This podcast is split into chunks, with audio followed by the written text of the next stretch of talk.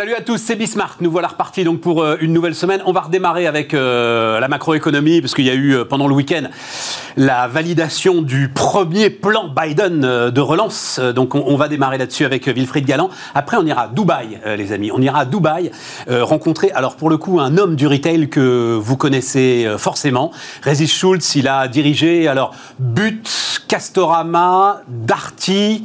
Euh, et, Monoprix. Voilà, je. Euh, non, pas Castorama. But d'Arty Monoprix. Déjà, euh, déjà c'est bien. Là maintenant, il, en fait, il est à la tête d'une zone de chalandise d'à peu près un milliard de personnes euh, autour des Émirats, euh, d'une partie de l'Afrique, euh, de l'Égypte, de l'Indonésie, de la Malaisie. Voilà, donc il nous racontera tout ça. Il travaille pour un grand groupe de distribution installé à Dubaï. L'immobilier, on va pas mal parler d'immobilier cette semaine et une petite rediffusion, mais je vous en dirai plus dans un instant. Allez, c'est parti, c'est Bismart.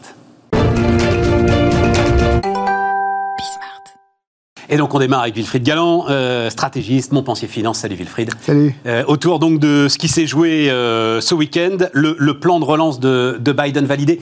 Moi j'ai mis, là, là j'ai mis C'est. Alors en plus je te disais, c'est 5 000 milliards sur deux ans mais c'est même pas deux ans. Non, c'est même pas deux ans, puisque c'est même pas deux ans, puisque le, premier plan, il a été voté en mars de l'année dernière. Donc en fait, en l'espace d'un an, calendaire, on a voté en fait trois plans consécutifs. Et ces plans consécutifs, effectivement, c'est 5 000 milliards de dollars. C'est donc plus de 25% du PIB américain. 2200, plus 900, plus 1500. Exactement. Euh, ouais, alors on, va dire qu'on va les, étaler sur 18 mois. Euh, j'ai fait mes petits calculs. C'est comme si euh, l'Europe, donc l'Europe, c'est 750 milliards d'euros, donc à peu près 900 milliards de dollars. C'est ça. il faudrait faire x2, deux années de suite. C'est ça. C'est ça. Exactement. C'est phénoménal. Et, encore, évidemment, on ne prend pas en compte, parce que ce serait du double comptage, mais quand même, la, relance budgétaire, où on a quand même juste rajouté 3 000 milliards de dollars d'injection de liquidité. Alors, c'est nécessaire parce la relance monétaire. La relance monétaire. La relance monétaire. La relance monétaire. On a juste injecté 3 000 milliards de dollars de plus. Alors, ça sert pour justement payer la dette euh, qu'on va émettre pour payer le, budget. Mais pas que. Mais pas que. Donc, en fait, il y a quand même en plus un petit effet, un petit effet monétaire. Donc, c'est juste considérable. C'est probablement le, plus, le, le plan de relance le plus considérable de l'histoire. Peut-être donc moi je le compare effectivement au plan de relance qu'on avait eu en 2008-2009 par les Chinois, à peu près là aussi 25% du PIB chinois, mais c'était 25% du PIB chinois. Donc c'était pas du tout la, la même puissance qu'on peut avoir aujourd'hui avec le PIB américain. Mais je me souviens très bien de 2008-2009. On était en fait, on, a, on avait passé un seuil, c'était le fameux trillion, c'était les 1000 milliards. Et on se disait, waouh, 1000 milliards. Exactement. Cinq fois plus. Les 1000 et 1100 milliards. Euh, alors, euh, parlons de ces, du, dernier, là, donc des, des 1500 milliards. 422 milliards de dollars d'aide directe aux ménages. Oui. C'est-à-dire, c'est des chèques. Mais en fait, c'est la, la grande force des plans de relance américains. Chaque plan de relance américain se traduit par des chèques qui sont mais, réellement physiquement envoyés directement aux ménages américains, je dirais même encore davantage aux ménages qui sont enregistrés auprès du Trésor américain. Nous, chez Montpensier, on a un commercial qui est franco-américain, ça fait, euh, il, a, il a jamais vécu aux États-Unis de sa vie, mais évidemment, il, est connu, il, est connu de l'IRS. Il a déjà reçu deux chèques, un de 1200 et un de 600, un de 600 dollars. Et très content, il dit bah tiens, euh, c'est, l'administration Trump qui m'envoie un chèque de 600 dollars. Signé en plus avec la grosse bah, bien sûr. de Donald bah, Trump. Bien sûr. Là, il aura celle de Joe bah, Biden. Bah, bien sûr, exactement. En dessous de. Mais alors, tu me surprends parce que euh, je pensais que les salaires de Montpensier étaient un peu, un peu supérieurs. Parce que là, c'est quand même capé, c'est-à-dire c'est 80 000 dollars. Il faut 80 000 dollars de revenus par an pour avoir le chèque. Mais là, c'est, mais là, c'est, c'est, là où il est malin, c'est qu'en fait, ce sont les sont les revenus américains. Donc les revenus, ils, prennent juste en compte les revenus américains. Comme il n'y a pas de revenus américains ou quasiment pas. Incroyable. Voilà, il, en reçoit directement. Bon, euh, grande question quand même hein, sur est-ce qu'ils en font pas trop en fait? Bah, en, fait, c'est à la fois le montant et comme on, venait, comme on vient de le dire, les modalités. C'est-à-dire que c'est injecté directement. C'est véritablement, bah, c'est l'hélicoptère monnaie. Alors ça ne vient pas de la, de la, Banque centrale, mais c'est véritablement l'hélicoptère monnaie. Et donc, c'est une incitation directe, en plus connaissant les Américains, à de la consommation extrêmement violente et extrêmement rapide sur des montants qui sont effectivement considérables. Et le véritable problème, c'est est-ce que l'économie américaine déjà est capable d'absorber ou est-ce que l'économie mondiale, là je pense que oui, peut absorber si l'économie américaine ne peut pas absorber ce, choc de demande brutale C'est une vraie question aux États-Unis. Hein. Il, y a véritablement des, calculs qui sont faits en disant on va injecter là 1900 euh, milliards, mettons allez 2000 milliards probablement que l'économie américaine peut produire sans aucun problème entre 500 et 1000 milliards de dollars supplémentaires, globalement.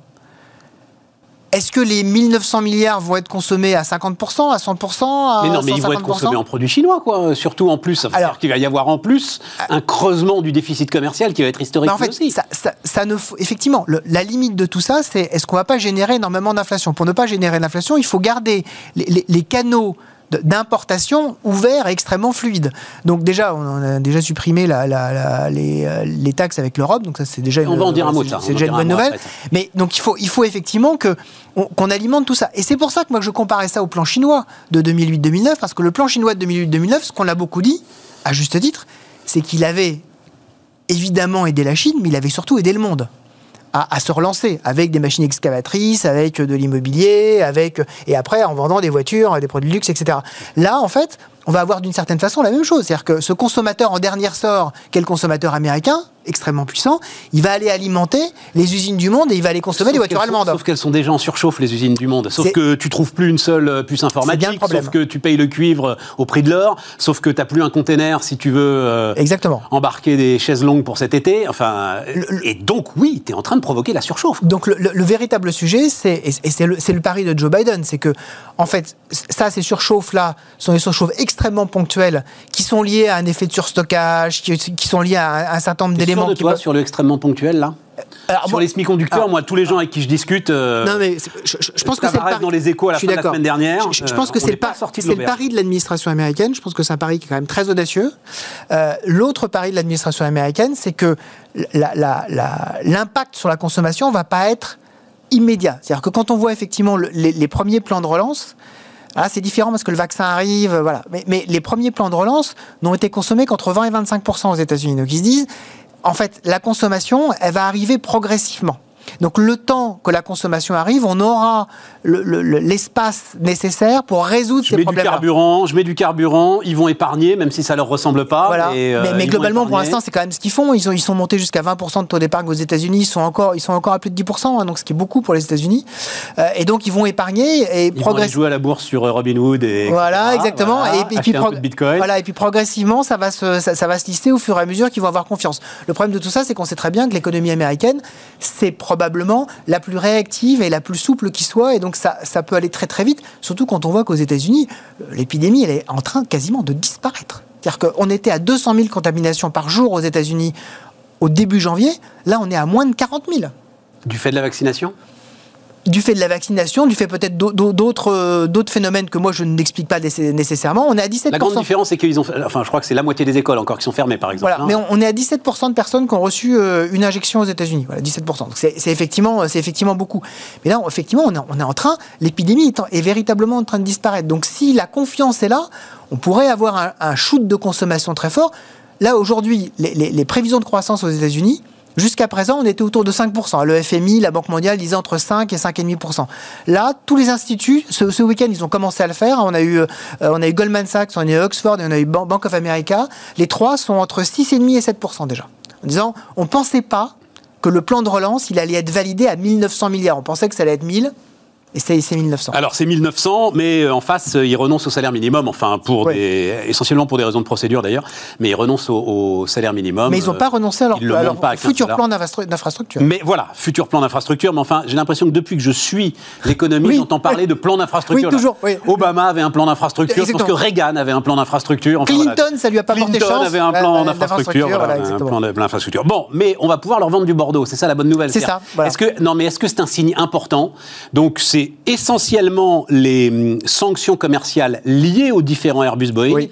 qui sont levées des deux côtés en fait. Europe et aux États-Unis suspendus pendant, euh, suspendus, pendant tu as mois, raison, suspendu Ouais. le, le- le terme, et donc notamment tout ce qui, tout ce qui touchait Le, le, le secteur viticole. le secteur viticole français. Est-ce que c'est le signe d'une détente, d'un choix de Biden d'à nouveau faire alliance économique, Oui. commerciale avec euh, l'Union européenne Oui, je pense, je pense. Euh, en fait, ce qui, est, ce qui est très clair, c'est que ce, qu'a précisé Anthony Blinken, euh, le secrétaire d'État, c'est il a, il a précisé son, son, son, son plan vis-à-vis de la Chine et vis-à-vis de l'Europe. Vis-à-vis de la Chine, il a dit il est nécessaire d'être euh, en, en concurrence quand on le doit, en partenariat quand il le faut, et en antagonie, ce qu'il appelle, quand c'est nécessaire. Et donc, il y a une espèce d'approche, euh, d'approche un peu multi, euh, multidimensionnelle vis-à-vis de la Chine. Et il dit pour ça, on a besoin de nos alliés. Ouais, c'est ça. Et donc, euh, on, on a ce côté, alors, on le voit, tr- on le voit très clairement avec ce fameux groupe Quad hein, qu'il qu'il est en train de, de- de ressusciter, c'est-à-dire entre le Japon, la Corée du Sud et l'Australie, en disant on, on va, on va vous mettre ensemble autour des États-Unis en disant Ce que Trump avait perdu d'ailleurs dans une alliance de libre-échange dont on avait parlé ensemble, Exactement. Signée ça- par la Chine, les Japonais, les ça a, Australiens. été, ça a été la première décision, la première décision de Donald Voilà, Trump quand il est rentré. la maison, quoi, ouais. C'est- c'est dire, je, je- je- je supprime le, le fameux partenariat transpacifique euh, qui était bâti autour des États-Unis pour exclure la Chine. La Chine revient à l'intérieur, évidemment, évidemment, euh, profite de, profite de l'aubaine. Et là, les États-Unis, avec Biden, disent OK, on a bien compris. Maintenant, il, s'agit effectivement de jouer sur nos alliés et d'être en concurrence avec la Chine, en compétition, en antagonie, mais aussi parfois en partenariat sur des dossiers euh, climatiques ou autres dont on, sait qu'on a besoin de la Chine. Donc une approche peut-être un peu plus subtile, euh, une véritable approche, en fait, une véritable approche de puissance. C'est-à-dire qu'est-ce que je suis prêt à sacrifier pour obtenir un certain nombre de buts et non pas une attitude. hein. Euh, Trump avait une attitude, Biden a une approche de puissance. Dans cette approche de puissance, on a besoin d'alliés. Et l'allié numéro un, bah, effectivement, on a le Japon, la Corée, l'Australie du côté Pacifique, et on a besoin surtout, ah, c'est le, le pr- premier principe de la guerre, ne pas avoir des guerres sur les deux fronts. Donc d'alléger le front européen et de dire, on a besoin de vous, en particulier maintenant, on a une nouvelle gouvernance à l'OMC, on a aussi besoin de vous pour que, que cette gouvernance bah, soit aussi un peu américaine. Euh, donc euh, on a besoin des alliés. ouais. Bon, euh, il nous reste une trente. On n'en fait pas assez, nous, face à ça, nous, Européens, là?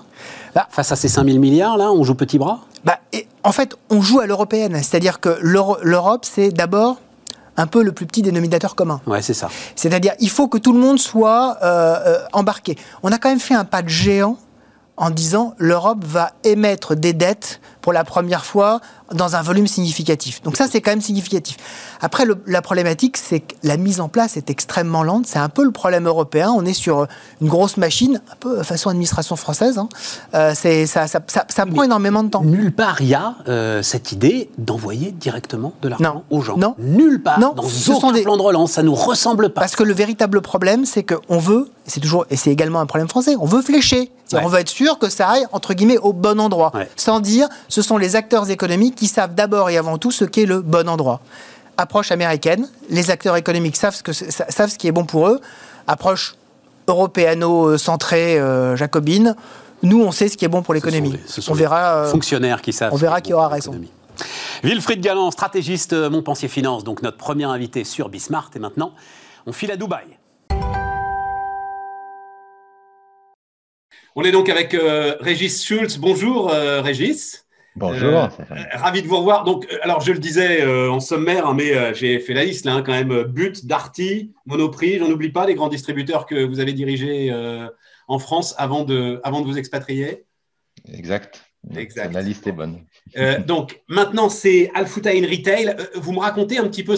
En fait, c'est un, grand distributeur de marques internationales, c'est ça euh, que vous dirigez en ce moment, Régis? Oui, en fait, c'est un conglomérat donc euh, dans lequel il y a plusieurs divisions. La plus grosse, c'est de l'auto, mais la, division dont je suis en charge, c'est, le retail. Et dans le retail, on est euh, le partenaire d'IKEA euh, sur la région euh, euh, du Moyen-Orient. On est le partenaire de Mark Spencer depuis l'Égypte jusqu'à Singapour. Donc, euh, on a on a toute cette géographie là en fait qui descend de, euh, vers euh, vers Singapour. On est le partenaire de Inditex donc Zara sur l'Asie, Thaïlande, Singapour, Malaisie. On a la marque Toys R Us sur l'ensemble du Middle East. On a Sandro, Mage, un certain nombre de, marques de fashion dans le portefeuille. Et puis on a du bricolage avec Ace sur la région. On le voit alors, derrière vous d'ailleurs. hein, il y a alors euh, voilà, on révise notre géographie. Il y a, l'Indonésie là qui est donc euh, à votre gauche. On a évidemment euh, les Émirats. on a l'Arabie Saoudite avec effectivement l'Égypte. Et puis alors on le voit pas là, mais je vous l'avais demandé, c'est la Malaisie qui est aussi derrière vous. C'est-à-dire c'est des c'est des centaines de millions de consommateurs. C'est- le- le- la zone de chalandise, si on peut parler comme ça, Régis, c'est quoi? C'est- un milliard de consommateurs?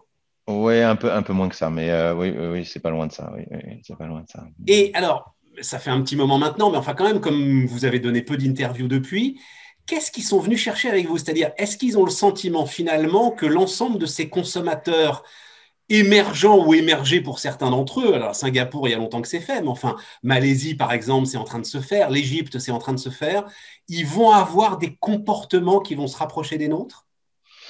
Oui, je pense qu'en particulier sur le, le, Middle East, on a quand même beaucoup de choses qui sont assez proches de, ce qui se passe en Europe. Euh, L'Asie est un peu différente, euh, a des évolutions un peu différentes, mais je pense qu'il y a ça. Et puis il y a aussi le fait d'avoir une expérience euh, au travers de tous ces métiers. C'est-à-dire j'ai eu la chance dans ma carrière, et vous avez donné l'ensemble des enseignes, de, de toucher à, à l'ensemble du monde du retail euh, du food jusqu'au non-food. Et je pense qu'on est peu à avoir, euh, eu l'occasion de diriger euh, dans toutes ces activités retail. Et donc, je pense que c'est cette multiple, ces activités multiples qui les ont intéressés dans, dans mon parcours. C'est quoi votre enjeu là aujourd'hui? Est-ce que c'est comme vous le faisiez quand on discutait ensemble de Monoprix, par exemple, la transition digitale? Oui, alors il y a eu un premier enjeu pour moi qui était le, portefeuille d'activité. C'est c'est euh, c'est quoi euh, Parce que quand vous avez euh, c'est c'est la c'est vraiment ce que moi je vois différent dans mon job d'avant où j'avais une enseigne à gérer et, et euh, là j'ai une portefeuille que ça soit géographique et d'enseigne et de secteur. Et c'est euh, et c'est déjà de se dire c'est quoi sur sur quoi je veux me focaliser c'est quoi sur lequel je veux créer de la valeur et où je veux créer de la valeur. Donc j'ai après bien évidemment il y a le digital mais c'est une transition qui qui est mais c'est la deuxième priorité. La première c'est où je vais investir, sur quel domaine. On a fermé des magasins, on a, on a vendu des, des, des, des pans d'activité, euh, etc. Donc, c'est qu'est-ce que je fais de mon portefeuille d'activité voir le portefeuille d'activité. Voilà. Mais ça, c'est très intéressant. À, la lumière du Covid, euh, alors justement, parce que euh, j'ai envie de vous entendre là-dessus quand même, les enseignements. Est-ce que, alors d'abord, est-ce qu'il euh, il y a eu en Occident un choc considérable sur le retail? Mais vraiment considérable, avec des plans d'aide plus ou moins importants en fonction des pays. Est-ce que le choc a été le même sur les, sur les pays que vous administrez aujourd'hui, euh, Régis? Et puis, comment est-ce que vous voyez justement l'évolution des comportements de consommateurs et peut-être euh, de vos portefeuilles de marque? Alors, je dirais que le choc a été plus ou moins important. Euh, c'est marrant parce que quand, enfin, c'est marrant. Quand c'est arrivé, moi, je pensais que Singapour était le pays qui s'en sortirait le mieux. Et en fait, c'est le pays qui a été le plus restrictif et sur lequel on a eu le plus de, jours de fermeture.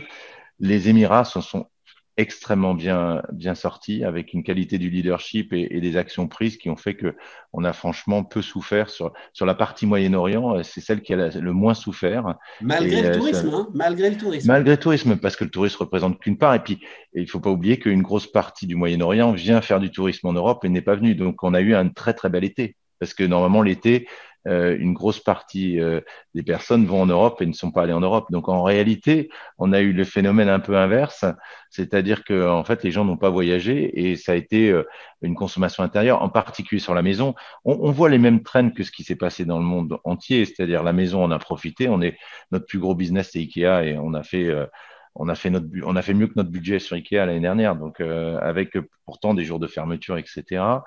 Euh, on voit aussi le train du e-commerce. En fait, tous les trains qu'on voyait se sont accélérés. Mais fondamentalement, ça n'a rien changé réellement. Simplement, ça a été un accélérateur sur euh, la, la, perte de vitesse du fashion et, euh, et, tout ce qui est euh, fast fashion, la montée de la maison comme étant un, un, lieu sur lequel on veut investir et on veut vivre, et puis et puis le, le, digital. Et je pense, mais tout ça c'était déjà existant en fait. On avait pris des décisions nous avant qui étaient déjà orientées dans ce sens-là. Ça veut dire que alors euh, perte de vitesse du fashion, ça m'intéresse. Le c'est-à-dire le retail et la mode, c'est fini.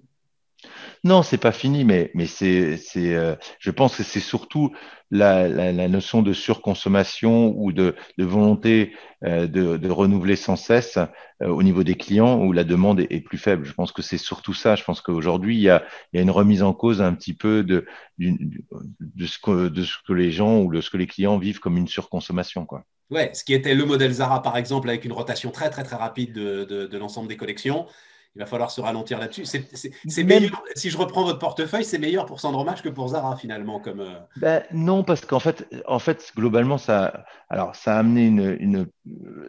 Zara, la force, c'est la capacité de réagir très vite. Et donc, ils s'en sont sortis plutôt bien parce que pas de stock qui reste, etc. Vu que, donc, le, le modèle de gestion rapide n'est pas celui qui est remis en cause. Ce qui est remis en cause, c'est la consommation totale de vêtements. C'est-à-dire qu'à un moment donné, euh, ben, on se dit, ben, j'ai pas, j'ai pas besoin de tout ça et donc j'en achète moins. Mais les gagnants sont toujours les mêmes. Ça change pas les gagnants mais ça, ça change un tout petit peu parce qu'on a fait, on a vendu beaucoup, beaucoup euh, chez Mark Spencer de pyjama, etc. Parce que ben, la partie euh, à la maison, les gens sont restés à la maison, donc euh, donc on a, on a, il y a un petit changement, mais sinon sur les gagnants, ça change pas trop les gagnants parce que le fait d'avoir une supply chain réactive, d'être capable de réagir au plus vite, fait toujours gagner, quoi.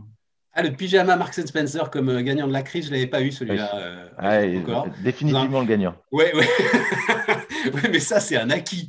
C'est-à-dire, on ne va pas non plus renouveler les pyjamas tous les trois mois. Quoi. Ils sont là pour un ben, petit mais quand on le met plus souvent, Mais quand on le met plus souvent et qu'on reste en pyjama en dessous et qu'on met que la, Donc, on doit le changer plus souvent. J'ai presque envie de vous demander de vous lever là pour savoir ça. Bon, je suis au bureau. alors, euh, si on prend. Alors, par exemple, euh, une marque comme Ikea, la façon dont vous gérez les choses aujourd'hui, c'est-à-dire, vous êtes comme un franchisé, vous prenez l'ensemble des impulsions de la marque et vous n'avez pas votre mot à dire, ou il y a du dialogue et de la discussion vu l'importance de ce que vous représentez? Alors, bien évidemment, euh, la, marque, et selon les marques, c'est plus ou moins, euh, il y a plus ou moins de dialogue et plus ou moins d'adaptation, mais avec Ikea, euh, en fait, c'est un peu le meilleur des deux mondes. On profite de l'expérience d'Ikea mondiale, de la développement des produits, etc. Et puis, on, on, les localise. Et c'est extraordinaire de voir que c'est les mêmes produits qu'en France, mais avec des room sets. Vous verrez, si vous venez à Dubaï, vous allez voir que les, les, les mises en valeur du, du, meuble sont différentes et ça donne un côté très local avec des meubles qui sont les mêmes. Euh, et, et, donc, ça montre toute la, la, force de la décoration, de la capacité des équipes de, de s'adapter. Euh, mais on est capable avec des, produits qui sont les mêmes. Hein, les, le catalogue, on a 15% de gamme qui sont propres à nous, mais c'est pas c'est pas significatif sur le total.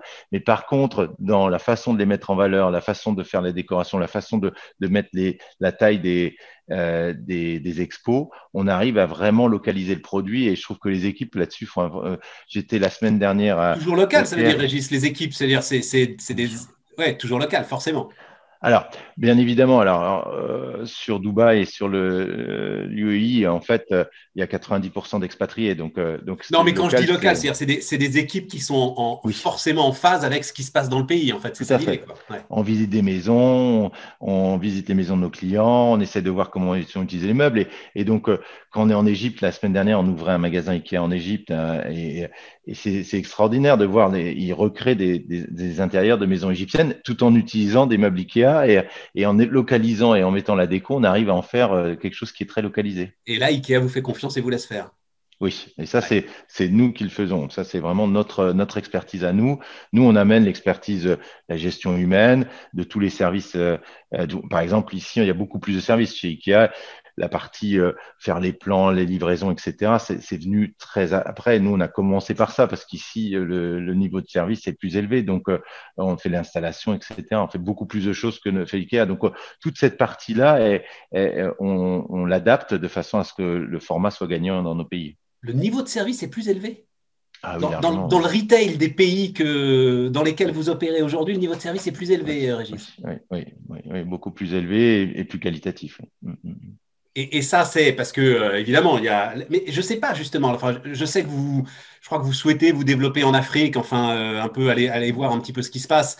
Et là, euh, Amazon n'y est pas franchement. Sur les pays où vous êtes, là, si je regarde par exemple l'Indonésie, Amazon existe ou ils sont pas encore sur, sur ces pays-là Alors, Amazon est, très présent sur le Moyen-Orient, vu qu'ils ont racheté un des acteurs euh, donc ils sont leaders du marché sur le Moyen-Orient, donc ils ont ils ont une, une grosse base installée. En, en Asie, c'est plus euh, Alibaba qui est euh, le principal concurrent. Donc en, fait, le monde est un peu divisé en deux, avec d'un côté, on va dire les États-Unis, l'Europe, jusqu'au Moyen-Orient où c'est un monde Amazon, et puis de l'autre côté, dès qu'on passe dès qu'on passe de l'autre côté, on arrive. Alors l'Inde est, est, entre les deux, vu qu'il y a une bataille entre les deux en Inde, et puis après on passe sur le monde Alibaba. Vous êtes sur, euh, sur la ligne de front. Et alors, est-ce que cette qualité de service, justement, elle permet euh, des stratégies de résistance qui sont plus efficaces que celles qu'on euh, peut avoir en Occident ou que vous avez pu essayer de bâtir en France?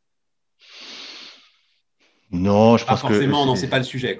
Pas, forcément. Je pense que c'est l'accès aux produits qui est plus euh, qui est plus compliqué ici. Donc, euh, l'importation des produits, la, logistique qui fait qu'il y a une barrière à l'entrée qui est plus élevée, je pense. C'est euh, ça qui protège plus parce que c'est vrai que en, Europe, on va avoir un choix qui est qui est plus, enfin, plus facile d'un point de vue logistique. C'est-à-dire que les marchés étant grands, on peut localiser beaucoup de produits. Amazon, faire du next day sur beaucoup de produits ici, c'est plus compliqué parce que c'est des petits marchés euh, c'est une somme de petits marchés. Donc au total, c'est un gros marché, mais c'est une somme de petits marchés. Donc la, la capacité à faire du J plus 1, si vous n'avez pas le stock dans le pays, c'est très compliqué, et plus compliqué. Quoi. Alors c'est moins vrai. Et c'était moins vrai sur Dubaï. Dubaï, vous êtes capable d'avoir des, des colis, vous pouvez faire une commande sur Internet aux US et l'avoir en trois jours au, au moment où il y avait beaucoup de, de, de vols. Maintenant, c'est un peu vu qu'il y a moins de vols, c'est passé à une semaine, mais, euh, mais il y a beaucoup de cross-border. Donc, euh, en fait, tous les Chinois euh, font du cross-border, n'opèrent pas directement. Donc, avec des niveaux de service plus faibles, ce qui vous laisse plus de, de possibilités de vous différencier par, par la livraison et par le fait d'avoir le stock. Bon, il y, a une French touch dans la façon dont dont vous gérez les choses, dont vous managez, dont vous administrez ce, groupe très important, euh, Régis? Je ne sais pas, je pense que ça permet aussi à, des marques françaises de se développer ici, parce que dans mon portefeuille, j'ai pas mal de marques françaises, donc euh, euh, et, on discute. Et vous en faites un, enfin, vous essayez au maximum justement de, jouer cette carte-là? Non, mais on essaye toujours. Bah, je suis français et c'est vrai qu'on a, on, a cœur à, mettre en valeur ce qu'on fait bien dans notre pays. Euh, vous continuez à suivre l'actualité retail un petit peu à travers le monde. Euh, vous avez vu nos aventures euh, Carrefour Couchetard, là Si je vous demande votre sentiment là-dessus, ça vous, ça vous inspire quel commentaire, Régis? Ouais, Je trouve que c'est dommage pour, pour Carrefour. C'est une très très belle enseigne et je trouve que Carrefour, enfin, ça, ça, ne devrait pas être une proie, ça devrait être un prédateur. Et vous les connaissiez, les Canadiens de Couchetard, vous euh, Oui, forcément. Je pense que personne, non, je pense que personne. Des, gens qui opèrent des stations-service, franchement, c'était. mais est-ce que votre sentiment, c'est que ce, ce, monde de la grande distribution aura besoin. On, redonne les chiffres parce que, quand même, il faut les avoir en tête. Hein. Vous avez le géant considérable Walmart à 500 milliards de, dollars de chiffre d'affaires. Et puis ensuite, vous retombez. Alors évidemment, vous avez Amazon qui se balade autour des 200 milliards. Et ensuite, vous avez pas mal de groupes comme ça qui sont autour des 100, 150 milliards, ce qu'aurait été d'ailleurs Carrefour Couchetard. Vous pensez qu'on va vers de la consolidation justement à l'échelle mondiale? Moi, je trouve très intéressant ce que vous me dites sur l'idée finalement de réflexes et de comportements qui sont les mêmes peu ou prou sur les marchés que vous opérez. Et donc, il y a bien une classe moyenne mondiale là euh, où il pourrait y avoir forcément des économies d'échelle. Comment est-ce que vous regardez les choses?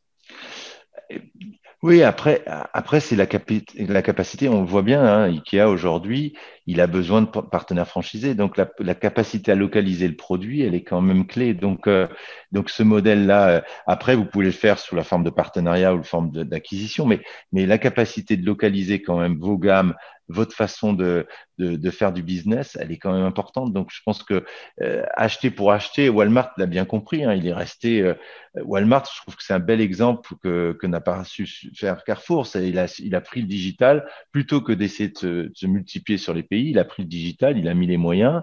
Et aujourd'hui, on voit bien qu'il il reste une guerre qui n'a pas été gagnée, qui n'a pas été perdue, c'est l'alimentaire, quoi. Et Amazon n'y a pas été. Donc, euh, et, le pari de Walmart, pour avoir discuté avec eux, c'est, c'est vraiment de dire au travers de l'alimentaire, si je capture l'alimentaire, je regagnerai le non alimentaire. Pourquoi? Parce qu'on achète de l'alimentaire toutes les semaines, et donc euh, je connaîtrai mieux mon client qu'Amazon, et je vais le reprendre. Et aujourd'hui, ce qui se joue aujourd'hui euh, aux États-Unis, c'est cette guerre-là. Ce que vous aviez peut-être compris avec Monoprix quand vous aviez euh, lancé l'alimentaire de Monoprix sur Amazon, mais c'était une autre époque, hein, Régis. Oui, oui, parce que, et, je pense que vraiment, c'est cet euh, enjeu-là que, que Carrefour doit prendre, parce que, parce que si vous avez l'alimentaire, vous avez gagné à long terme. Quoi. Bon, vous y êtes pour un moment à Dubaï? Oui, euh, on, ne sait jamais, Inch'Allah. merci beaucoup, Régis, en tout cas. Merci, pour, euh, pour ce moment que vous nous avez accordé et, bonne journée, euh, bonne fin de journée, toute fin de journée à Dubaï. Et nous, on continue Bismart.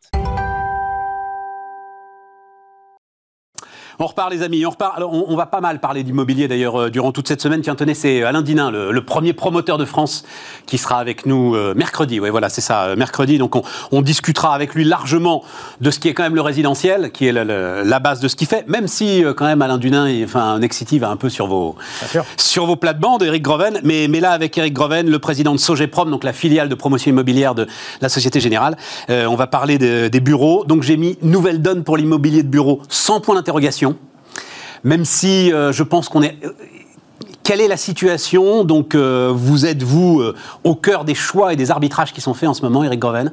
Comment est-ce que vous voyez les choses? Est-ce qu'il y a une nouvelle donne? Alors moi j'aurais mis plutôt un point d'interrogation ah, parce que il faut y aller. Il y a beaucoup plus d'interrogations que de certitudes. À quoi ressemblera le bureau? À quoi ressembleront les locaux, les bâtiments après la crise? Nous ne le savons pas encore. Pas encore. On ne le sait pas encore parce que la crise sanitaire, malheureusement, elle est pas fini. Ça n'est que lorsque la vie normale aura repris que l'on pourra voir comment l'impact de long terme se mesure. Aujourd'hui, on a des, des signaux qui sont contradictoires. Par exemple, avec le premier confinement, les salariés ont découvert le télétravail. Et dans un premier temps, ils ont aimé ça. Ça leur évitait de prendre euh, les transports, les bouchons. Et aujourd'hui, nous assistons à une demande croissante de salariés qui veulent revenir sur site au point que faire respecter la norme des 20% qui correspond à la journée de travail que les gens ont droit de faire sur site, c'est difficile. Donc on a à la fois la pérennisation du télétravail et des collaborateurs qui veulent revenir sur site. En même temps, si vous regardez la demande de mètres carrés, ce qu'on appelle la demande placée des entreprises. Mais qu'est-ce qu'on voit? On voit que d'un côté, il n'y a pas de règle de proportionnalité entre le nombre de jours de télétravail et le nombre de mètres carrés. Par exemple, si on instaure des tiers-lieux qui seraient des espaces intermédiaire entre le domicile home office et l'office classique, on aura une demande supplémentaire de mètres carrés. Donc, l'équation a beaucoup d'inconnus. Et moi, j'aurais mis plutôt un point d'interrogation. Si on prend euh, l'île de France, euh, vos tiers-lieux, on les voit bien euh, le long de la 86, quoi. Voilà, enfin, le long des grandes rocades bien sûr. qui entourent l'île de France et qui évitent effectivement des déplacements. Et il n'y a rien aujourd'hui, il n'y a encore aucune indication dans les choix qui sont faits par les entreprises d'éléments parce que eux, eux, enfin, ils commencent à réfléchir, on discute avec eux. Euh, euh, j'aime beaucoup d'ailleurs euh, récemment un DRH qui me dit il va falloir réinventer un pacte social. Ça, c'est sûr. Mais ça veut dire qu'ils ont quand même intégré l'idée que, allez quoi, à peu près la moitié des tâches vont être faites en télétravail? Alors. On est en train de réinventer le pacte social parce que nous avons, les grandes entreprises, pour l'essentiel, signé des accords de télétravail nouveaux à la Société Générale, c'est deux jours de télétravail par semaine, extensible à un troisième jour pour certaines catégories de population. Et ça, ça veut quand même dire que la demande placée va s'ajuster. Donc on sait à peu près où on va. Mais l'à peu près dans le monde de l'immobilier, c'est pas une donnée extrêmement séduisante et donc il faudra réinventer le bureau, rendre le bureau à nouveau désirable et on verra in fine comment les habitudes de travail, comment le pacte social de l'entreprise se réinventent autour des nouvelles pratiques et des nouveaux usages. Et franchement, ça n'est pas simple. Crac de l'immobilier de bureau? Crac, je ne sais pas. Pour l'instant, l'immobilier de bureau, il ressemble au roseau de la fontaine. Il plie mais ne rompt pas. Il plie à peine en plus. à quand peine. on voit les résultats des grandes foncières, il plie à peine. À peine. Mais très surpris de tout ça. Oui, c'est vrai. Mais vous savez, c'est un peu euh, comme s'il avait été congelé pendant le, confinement et que le la décongélation se fait progressivement. On n'est pas encore arrivé. Vous savez, quand vous sortez. On va sortir les bah bah non, permafrost. mais sans sortir les pamoutes du permafrost, c'est vrai qu'il y a eu une phase de sidération sur le marché de l'immobilier, tout s'est arrêté. Les chantiers se sont arrêtés trois mois, les, les gens ne venaient plus au bureau. C'est clair. Bref, le temps qu'on se réacclimate à ce que pourrait être un nouveau marché de l'immobilier de bureau. Il y en a pour un petit moment encore. Et dans mes prévisions, moi je considère que si à partir du 30 juin, début, début de l'été, tout le monde est à peu près vacciné, on pourrait repartir dans un, ce qu'on appelle le new normal hein, dans les textes des consultants à partir de septembre. En tout cas, je l'espère. Mais est-ce que vous pensez par exemple cette grande idée là qui revient régulièrement de transformation de, des bureaux en logement euh, dont j'ai entendu euh, partout que c'était hors de prix et qu'il valait mieux mmh. mettre les, les bureaux par terre, mais en même temps on comprend bien, économie de matières premières, enfin voilà, c'est sans doute plus simple en termes de gestion de chantier. Là, il y a quelque chose ou pas? Écoutez, en tout cas, le gouvernement pousse pour. Oui, bien sûr. Un chiffre, sur les millions de mètres carrés qui existent aujourd'hui en France, 417 000 mètres carrés seulement depuis trois ans ont fait l'objet de permis de construire transformation. C'est comme si vous essayiez de transformer votre 508 diesel en une 508 électrique. Alors c'est peut-être techniquement possible, j'en suis pas sûr, mais imaginons que ce soit possible. Combien ça va vous coûter? De transformer votre 508 diesel en une 508 électrique. Donc, en fait, je le dis d'un mot, c'est un mauvais exemple, Eric, parce que ça coûte pas très cher. Mais bon, je referme la parenthèse. Eh ben alors, écoutez, moi je vais pas essayer. On, fera revenir en ceux tout qui cas, font ça, en tout euh, cas, des entrepreneurs formidables. En tout cas, euh, ce qui est important de dire là-dessus, c'est que il existe des bureaux qui ont pu être conçus dans l'idée qu'un jour on les transformerait. Et ceux-là, on peut les transformer. Mais ceux qui ont été conçus à l'ancienne époque pour faire du bureau en bureau, ceux-là ne seront pas transformables parce qu'il y a des questions de cage d'ascenseur, d'alimentation électrique, d'alimentation en eau qui font que, sauf à véritablement y laisser sa chemise, ça ne sera pas économiquement rentable. Il y a un sujet pour la défense, par exemple, là-dessus? Alors, sur la défense, on est plutôt dans une autre évolution, celle de la rénovation lourde des tours. Certaines sont engagées. Et puis, à terme, probablement, ça va signer la fin à la défense des tours monoblocs bureaux. On pourrait imaginer des tours où les premiers étages soient des commerces, puis un hôtel, puis des bureaux, puis des logements, puis en haut un hôtel. Pourquoi?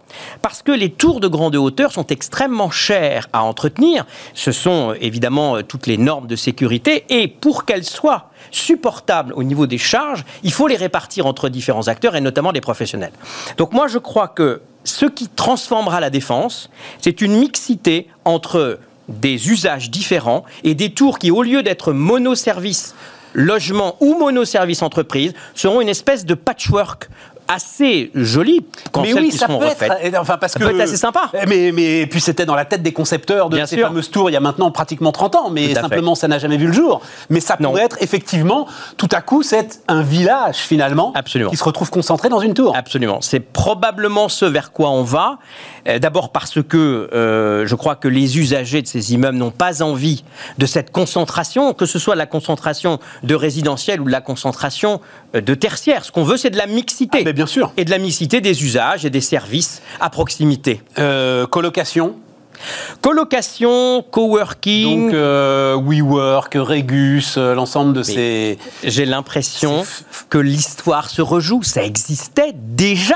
Ah moi, je suis peut-être un ancien de l'immobilier, mais rappelez-vous, il y a toujours eu des bureaux partagés à la semaine, au mois. pas dans ces proportions. Pas dans ces proportions-là. Pas dans ces proportions, mais ça, le concept n'est pas nouveau. Ce qui est nouveau, c'est l'usage qu'on pourrait en faire de façon industrielle.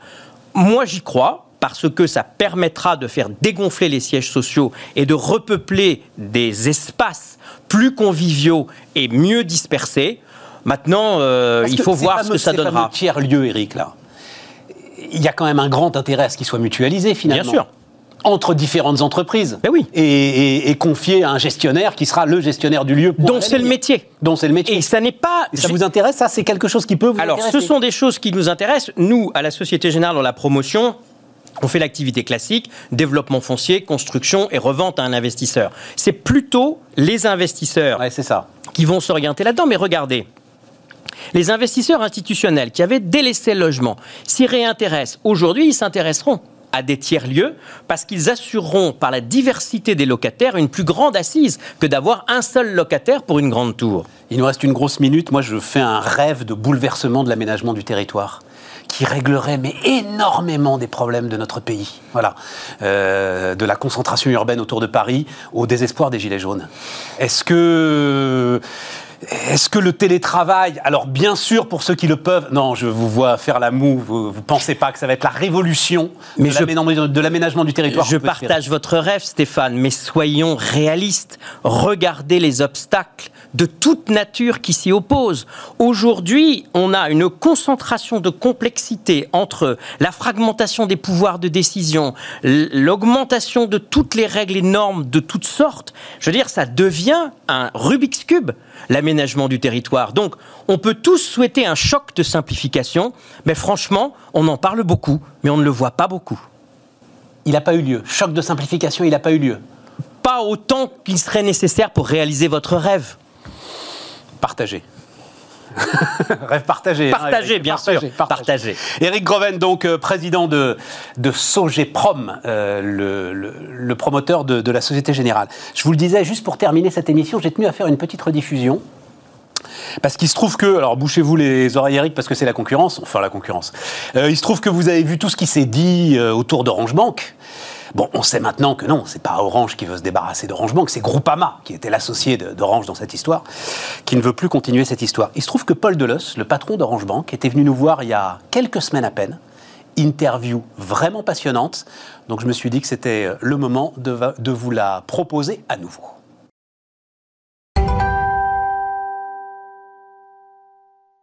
C'est parti donc avec Paul Delos, le, le directeur général d'Orange Bank. Bonjour Stéphane. Bonjour Paul, je suis ravi que vous soyez là. Donc, j'ai toujours pas compris à quoi ça servait Orange Bank. Si vous n'êtes pas client, Stéphane.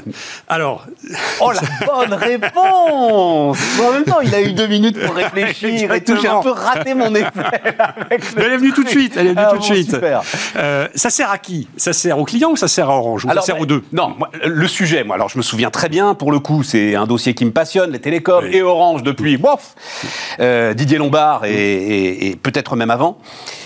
Au départ, c'est vraiment un outil de diversification. C'est pensé comme ça pour Orange et pour des télécoms Mm. qui deviennent des commodités. Il faut essayer de retrouver de la valeur ailleurs. Voilà. Et c'est là où euh, ben, Exactement. je comprends toujours pas comment ça s'imbrique. Alors, on va parler d'Orange, on parlera des clients aussi. Parce Ouais. que Ouais, moi, ouais, ce qui non, m'anime, non, mais c'est quand même de faire quelque chose d'utile aux clients. Euh, à quoi ça sert pour Orange? C'est exactement ce que vous avez dit, c'est retrouver le lien avec le client. Je donne quelques exemples. En Espagne, on a lancé Orange Bank. Un client qui prend Orange Bank, il a deux fois moins de chances de quitter Orange qu'un client qui n'a pas pris Orange Bank. Euh, ça, c'est un exemple. Un deuxième exemple, c'est quand on a un téléphone. Un téléphone, c'est de plus en plus cher. Vous prenez le dernier Apple, ça commence à valoir assez cher, le dernier iPhone. Ben, nous, avec Orange Bank, on peut le financer. On peut aider le client à l'acheter sur plusieurs mensualités. Prenez un téléphone, ça se casse, c'est embêtant de le casser. Enfin, tout le monde Nous, peut peut l'assurer. Non, mais enfin, euh, Oui. euh, euh, Oui. Il y a des startups aujourd'hui qui proposent aussi de financer les téléphones. Donc ça, financer le téléphone. Oui, mais non, mais votre chiffre le- sur le l'Espagne m'impressionne beaucoup. euh, Le, le faire sur un point de vente, dans le cadre d'une vente où le client directement il veut le téléphone, on le finance et on l'assure. C'est, en termes de service rendu au client, c'est pas mal. Euh, et puis après, il y a tout ce qui tourne autour du paiement mobile. Hein, un mobile, ça peut se financer, s'assurer, et ça peut être utilisé comme moyen de paiement. Il y a une vraie proximité du univers, des univers. Alors, je repense à un deuxième argument à quoi ça sert. Parce que ça me paraît artificiel tout ça. On a demandé, on a demandé aux clients, on a demandé aux Français si vous deviez prendre une banque ailleurs que dans une banque. Vous iriez chez qui? Vous iriez chez un opérateur télécom, vous iriez chez un GAFA, vous iriez chez un grand distributeur. On a posé la question il y a trois ans. L'opérateur télécom venait en dernier. On a reposé la question il y a un an, l'opérateur télécom est venu en premier. Devant les GAFA, ça, ça fait plutôt plaisir, devant la grande distribution également. Donc ça veut dire que, même dans l'esprit des gens, Ça veut dire que vous rentrez dans. Parce que Carrefour a essayé et pour le coup euh, a arrêté les frais. Ouais. Et que vous, vous avez peut-être des poches un peu plus profondes pour pouvoir continuer les frais. Parce que le sujet, c'est que ça coûte quand même toujours beaucoup d'argent. Enfin, beaucoup. Non, ben, c'est quoi C'est 50 milliards le chiffre d'affaires d'Orange euh, à peu près? Enfin, c'est Ouais, euh, voilà. Donc, effectivement, il y, a- il y a sans doute. Mais ça coûte quand même encore aujourd'hui euh, de l'argent à Orange que euh, d'essayer de nous convaincre qu'il y a un lien entre euh, une banque et un opérateur télécom. Non, mais vous comprenez, Paul. Alors, on va pas, puisque on va parler de l'Afrique. Et en fait, là, effectivement, Orange, on le sait assez peu d'ailleurs. hein, tout à fait. euh, Orange est il y a- très présent. Il y a dix ans, alors non seulement est très présent, mais surtout est dans une modernité de transactions financières qu'on n'a pas, nous, ici en France. Je me disais, super, Orange Bank, en fait, va nous amener la modernité africaine. Non. Alors, là, je suis pas d'accord. Je suis pas d'accord. Quand on demande, on peut parler de l'Afrique deux minutes. Effectivement, en Afrique, Orange, c'est Orange Money qui a 50 millions de clients qui font du transfert d'argent. Euh, Afrique vers Afrique, hein, un peu nord-sud, mais essentiellement Afrique vers Afrique. 50 millions de clients qui font ça. Et on a lancé Orange Bank Africa au mois de juillet. Après six mois d'existence, moins de six mois d'existence, Orange Bank Africa a 350 000 clients. On a fait 400 000 crédits. Et on fait juste le boulot que les banques ne font pas. On rapproche de. Alors, depuis 10 ans en Afrique, euh, 10 ans, j'exagère peut-être un peu, mais pas très Non, très 10 ans, loin. Orange Money, on c'est 10 ans. rapproche deux portables, hop, hop, la transaction est faite. Exactement. Donc, et maintenant, on fait du crédit. Et, et il faut imaginer, enfin juste je le raconte parce que cette histoire j'ai Ouais. adoré. Il faut imaginer, je crois que c'était au Kenya notamment que ça avait euh, commencé à assez fait. fort, euh, la tournée d'un gars qui vend du Coca-Cola et des bouteilles de Coca-Cola dans les villages du Kenya et qui se fait évidemment rançonner quand il est payé en liquide. Exactement. À partir du moment où Orange arrive avec des portables, c'est fini, il n'y a plus d'attaque de diligence. C'est extraordinaire. Exactement, et, et capitalisant là-dessus. pas la même chose, nous, aujourd'hui en France, depuis le lancement d'Orange Bank, c'est-à-dire depuis trois ans? Alors, on fait des choses, on fait des choses que les autres ne font pas. Et, je pense que ça, c'est. J'aime bien, ce que vous dites, Stéphane, parce que c'est vrai que c'est dans les valeurs d'Orange que d'apporter l'innovation au plus grand nombre. Aujourd'hui, vous regardez qui sont les clients euh, de la plupart des fintechs, c'est tous les mêmes. hein. C'est des jeunes, mâles, euh, urbains.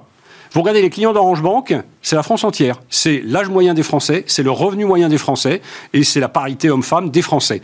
Donc on apporte une innovation que les autres, peut-être que d'autres y ont accès dans d'autres néobanques, mais n'empêche que nous, on l'apporte à tout le monde. Et quand on s'appelle Orange, on aime bien dire que l'innovation, c'est pas juste pour les jeunes mâles urbains, que c'est aussi pour tout le monde. Et je Donc prends... ça, vous pensez au Revolut, N26, etc. Quoi, voilà. Je pense à l'ensemble des fintechs. L'ensemble des fintechs. Et je, vais vous donner un, autre exemple. On a lancé pas mal d'innovations. Quand on demande aux clients Orange Bank, qu'est-ce que vous préférez chez Orange Bank? On a fait des trucs super qui sont très utilisés, comme le virement par SMS. Le virement par SMS, personne ne le fait. Mais vous savez ce que les gens mettent en numéro un comme fonctionnalité préférée chez Orange Bank? C'est le solde en temps réel.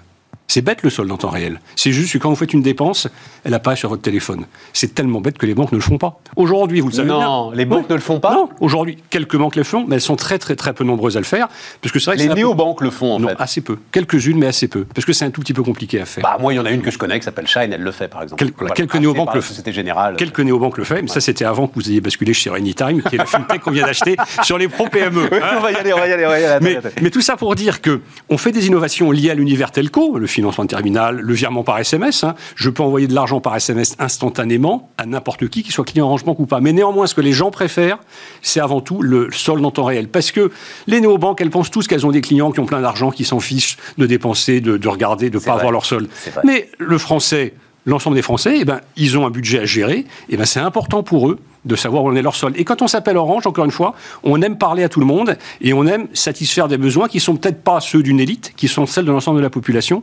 C'est ce qu'on essaie de faire chez Orange Bank. Eh, c'est intéressant. Et, et est-ce que vous savez la proportion? Je ne sais pas d'ailleurs quel est le terme que vous employez euh, dans la banque, c'est-à-dire euh, euh, en gros les comptes sur lesquels tombe le salaire. Voilà, le vrai compte bancaire. Quelle proportion vous avez vous Euh, parce que c'est vrai que là, les néobanques, euh, elles en ont très très très peu, quoi, finalement. C'est Alors- souvent des deuxièmes ou des troisièmes comptes. Quand vous posez la question, vous avez, pardonnez-moi, un peu un raisonnement d'ancien banquier. Le compte sur lequel tombe le salaire, quand on est néobanque, on regarde l'activité des comptes. Alors moi, je peux vous dire, les comptes sur lesquels tombe le salaire, sur mes clients premium, c'est pas le plus important, euh, celui-là? Non, le plus important, parce que les banques vont vous dire, si vous faites un crédit immobilier chez moi, je veux le salaire. C'est Je vais- exactement je, ce vais qu'elles vous, je vais vous donner le chiffre. Chez nous, sur nos clients premium, c'est de l'ordre d'un tiers qui ont mis leur salaire. Ouais, quand même. Mais, mais sur nos clients premium. Ah, mais, sur vos clients premium. Sur les clients premium, mais les clients premium, aujourd'hui, sont la majorité de notre conquête. Mais ce qui compte, c'est l'activité des comptes. C'est-à-dire, est-ce, qu'on vous, est-ce que, quand vous sortez votre carte, c'est la carte Orange Bank que vous sortez? Moi, je pourrais vous sortir mes cartes, j'en ai 5 ou 6. C'est la carte Orange Bank que je sors, bon. Et, heureusement. Mais, mais aujourd'hui, on a un taux de clients actifs hebdomadaire qui est deux fois supérieur à celui des néobanques. Et c'est ça qui compte pour nous. C'est qu'on veut être la carte qu'on utilise. Alors oui, on est banque secondaire parce que les clients, ils ont leur PEA ailleurs, ils ont leur assurance vie ailleurs pour l'instant. Mais ce qu'on veut, c'est que dans la gestion au quotidien, c'est nous qu'ils utilisent parce qu'on veut leur offrir des services, le virement par SMS, le paiement mobile, des assurances sur leurs achats. Euh, quand vous avez une facture Orange et que vous avez un compte Orange Bank, on vous rembourse une partie de facture Orange sur votre compte Orange. Quand vous faites des dépenses chez Orange, on vous rembourse une partie de vos dépenses. Ouais, on veut être la banque du quotidien. Autant vous me convainquez quand euh, vous me parlez de stratégie bancaire, autant sur euh, vos synergies. Je... Mais sauf un truc, parce que, et je l'ai déjà dit d'ailleurs, hein, euh, Frédéric Oudéa, quand il était venu nous voir, enfin c'est un des arguments qu'il met en avant, euh, il dit, ok, les néobanques, tout ça, machin, hein, euh, lui-même rachète Shine, d'accord, il dit, mais à un moment, quand il faudra choisir où mettre votre vrai argent, ce sera compliqué pour vous d'aller le confier à une néobanque. Et je dois dire qu'Orange, c'est vrai, offre une, comment dire, une forme de Bien réassurance. sûr, bien sûr, bien sûr. C'est que euh, Mais la pour- banque lituanienne avec une euh, licence estonienne euh, offre moins. On parle pas celle-là. On parle, pas- on parle pas de celle-là. Voilà. Oui, bien sûr, parce que Orange Bank, c'est l'institution Orange, et ça pour les clients c'est rassurant, parce que nous, contrairement à d'autres néobanques, on est en France, on paye des taxes en France, on est assujetti en tant que banque localisée en France aux règles d'anti-blanchiment de la Banque de France, alors que vous prenez d'autres néobanques, et on ne les citera pas, qui opèrent en France depuis l'étranger, elles ne payent pas de taxes en France, elles n'ont pas de collaborateurs en France ou très peu. Moi, tous mes collaborateurs, mon call center est en France, à Montreuil et à Amiens, et puis elles appliquent les règles anti-blanchiment du pays d'où elles émettent leurs cartes. Je pense que ça a de la valeur aussi, ça, aujourd'hui. hein, de se dire que, face à une mondialisation un peu folle, parfois, bah, une institution comme Orange, qui, fait, qui essaye de faire du métier bancaire comme elle fait du métier telco, c'est-à-dire avec de la qualité, euh, en étant présent sur le territoire français, ça, ça veut dire quelque chose. On parle de. Alors, j'ai vu des chiffres dans tous les sens, mais c'est quoi le, le vrai bon chiffre? Parce que euh, vous avez. euh, moi, j'ai vu 600 000, 600 000 clients, c'est ça Le, alors, je vais vous donner le vrai bon chiffre. Orange Bank en Europe, France plus Espagne, c'est 1,2 million de clients, dont 500 000 ont une assurance mobile et 800 000 ont un compte ou une carte. Euh, Et en pardon, France 700 000 ont un compte ou une carte. Et en France L'immense majorité est en France. L'immense majorité Ouais, est en. France. Ouais, Mais on a- les, les- les fameux euh, 4 ou 500 000, effectivement, qui est une assurance mobile, vous pouvez pas les compter comme clients bancaires, ceux-là. C'est juste qu'ils ont pris l'assurance mobile pour euh, Orange Bank, mais. euh, mais, mais c'est pas, c'est, enfin, je sais même pas combien ça peut coûter une assurance euh, mobile, mais c'est pas les quelques, carte- autant qu'une carte bancaire. c'est pas les quelques euros par mois qu'ils vous donnent qui font. euh, Autant ça compte autant qu'une carte bancaire. Donc pour Là- vous, c'est un aussi- client bancaire, ça, le là- gars là qui aussi- assure son mobile. Là aussi, Stéphane, je me permets, vous, vous raisonnez un peu comme les banquiers traditionnels, pour qui il y a le compte. Alors, quand on a le compte, c'est important. Et après, comme sur une marguerite, on va mettre des pétales autour du compte, Ouais, l'assurance ouais, ouais. vie, la carte et tout.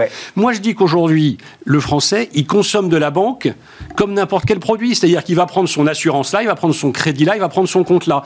Le, le monde où on, on force le client dans une relation un peu quand même de, de puissance de la part du banquier à s'équiper d'un compte. Et après on lui dit oui tu as été un bon client donc maintenant je vais te donner droit à un crédit. Ouais. ou je propose non le client il fait son marché bancaire. Et ben chez nous sur les 1 million vous en avez 500 000 qui ont une assurance effectivement et que ça. Et puis vous en avez le reste 700 000 qui ont un compte ou un crédit. Mais c'est le client qui choisit ce qu'il veut. C'est pas moi qui lui dis tu commences par rentrer par ce produit. Je, je peux vous le dire, ça, c'est- ça m'est arrivé hier. Je vais pas citer la banque, mais ça m'est arrivé hier. Vous faites une opération et le gars vous dit Tiens, euh, je vais euh, en cadeau vous donner une carte premier, euh, mais elle sera au même prix. Dit, Mais je m'en fous complètement. J'en ai pas besoin. Bah, c'est absurde. Ouais, c'est exactement Mais ça. parce que- Et, et alors, non, non, mais pour en rester, parce qu'on a beaucoup de temps et c'est très sympa, mais le temps tourne quand même. Et donc, ça veut dire que pour Orange, dans sa stratégie, c'est finalement m'accompagner, moi, particulier client, dans un autre univers de ma vie et, et- et m'entourer euh, de la Exactement. marque Orange dans un autre univers de ma vie. en, en faisant en sorte que sur chaque produit que je vends aux clients je rajoute un petit bout de contenu orange et donc ça va être Et ça, ça vous freine pas justement dans votre développement? Il n'y a pas parfois des, comment est-ce que je vais appeler ça, des oppositions de stratégie ou des biais de stratégie qui font que Orange va vous demander de faire quelque chose qui, que en fait vous n'avez pas forcément envie de faire?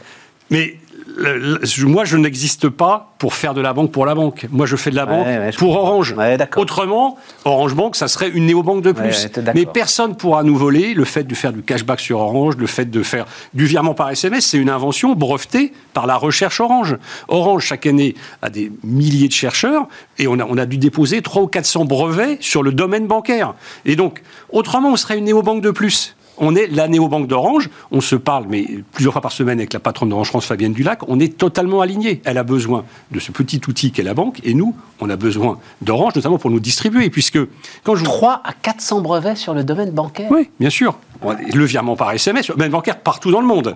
Tout Et autour a- des paiements, autour de l'ensemble de ces éléments qui sont aujourd'hui les éléments les plus critiques. Hein, Exactement. Euh, enfin, euh, Jack Ma, Alibaba, Ant Financial, enfin on parle que de ça, Wirecard, etc. Bon, on parle que pas de ça. finir en prison pendant trois mois. mais- Exactement. Mais, mais, tous- mais notamment ces avec problèmes- sa fortune, ça se joue. C'est vrai. Ça se discute. Ça se discute. Trois mois de prison en Chine pour la fortune de Jack Ma. Je suis pas comme ça, moi. mais, euh, mais tous ces 300 400 brevets, c'est notamment aussi en Afrique. hein, quand on a inventé le transfert d'argent, Orange Monnaie, quand on a inventé Orange Bank Africa. Orange Bank Africa, on prête à des gens que les banques ne regardent même pas, on leur accorde un crédit dans la seconde.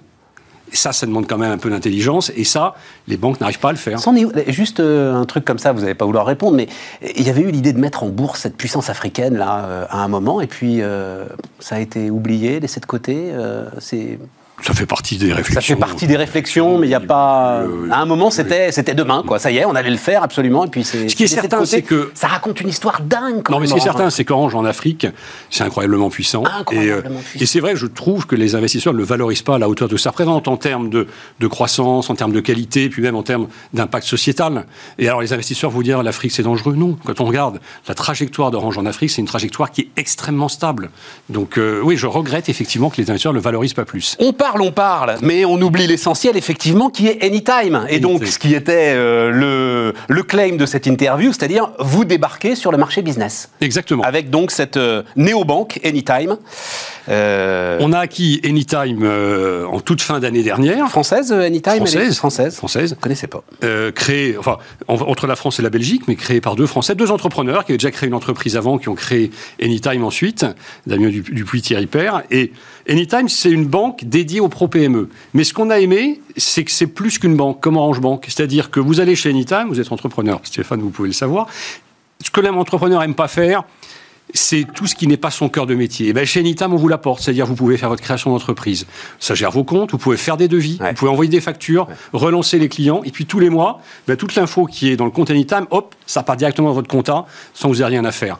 Ça veut alléger la vie de l'entrepreneur et ça réussit plutôt bien. Bah, je suis obligé de le dire, mais Shine ou Conto font la même chose. Hein. Mais euh, c'est très très bien, c'est absolument formidable. Avec un chez Anytime, un positionnement euh, peut-être un tout petit peu plus euh, haut de gamme en termes de clients, effectivement, mais c'est effectivement. Ah oui, c'est-à-dire pas euh, c'est vrai qu'elle cible plutôt, notamment Scheim, les indépendants, les auto-entrepreneurs, les gens comme ça. aussi, mais quand on regarde le mix client, il y a aussi chez Anytime une proportion d'entreprises un peu plus importante. Et alors là, pour le coup, vous allez nous, refaire le coup des offres groupées et avec Orange Business. Et, là, il y a un enjeu. Euh, alors, offres groupées, j'aime pas le mot, mais oui, on va effectivement packager des offres pour les entrepreneurs. Par exemple, Anytime, c'est tout ce que je vous ai apporté, tout ce que j'ai dit, mais Orange chez les entrepreneurs, c'est de la téléphonie, c'est de la cybersécurité, c'est aussi de la gestion CRM. Orange propose aux clients entrepreneurs de gérer leur site internet, d'organiser tout le CRM, que ce que ce Relationship Management. Ben avec Anytime, on pourra proposer à l'entrepreneur tout un ensemble de services qui auront du sens pour lui. Bon, c'est intéressant, hein? C'est un très bon projet. c'est intéressant. Hein. C'est un, marché plus rentable, le marché entreprise? Oui, beaucoup plus rentable que le marché particulier. Pour la banque, hein, je parle. Hein. Sur le marché entreprise, vous avez, y compris pour les fintech, souvent un revenu annuel par client qui est de l'ordre de 4 à 500 euros. Sur les particuliers, alors ça c'est un des éléments que j'ai changé en arrivant chez Orange Bank il y a deux ans, on était très largement sur du gratuit. 20% euh, des clients prenaient... Enfin, même sur du perdant, parce qu'il y avait la conquête client que vous n'arriviez pas à rattraper. Quoi. Mais 20% des clients chez Orange Bank euh, il y a deux ans prenaient une offre payante. Aujourd'hui, c'est 80% de nos clients qui prennent une offre payante. Comment ça se fait? C'est que on a investi sur la qualité de l'offre, qui est une qualité maintenant très très solide. Enfin, on, est, on a un net promoter score qui a de part avec euh, les meilleurs des, des fintechs. Donc ça, c'est la recommandation par euh, ceux qui sont clients. Hein. Exactement. C'est la part des clients qui vous recommandent, moins ceux qui ne vous recommandent pas. Donc on a un des meilleurs NPS du marché. On a une offre premium qui a maintenant un contenu assez fort, ce qui fait qu'on est passé de 20% de clients payants à 80% de clients payants. Et vous perdez encore euh, quoi? 100 millions d'euros par an? Un peu plus l'an dernier. L'an dernier, Orange Bank euh, aura perdu autour de 130 millions d'euros. Mais, mais, non, mais je comprends, c'est dans le cadre d'une stratégie. À un moment, quand même, vous avez la pression pour devenir rentable. On vous évidemment, évidemment. Et, depuis deux ans, on a réduit nos pertes de 25% Mais vous voyez, c'est toujours amusant, quand amusant ou pas, je sais pas. Mais on me dit Orange Bank a perdu 130 millions d'euros. Je serais une fintech, on me dirait, on a investi 130 millions d'euros dans Orange Bank, c'est super. Tu as parfaitement raison. Et c'est des investissements. Tu as parfaitement et, et quand Orange installe des réseaux fibres, eh ben, c'est des investissements. Eh ben, Orange investit dans la banque. Et la vision de Stéphane Richard, c'est une vision long terme sur la banque, et c'est ça qu'on est en train de réaliser. Paul Delos, le directeur général d'Orange Bank, était notre invité sur Bismart.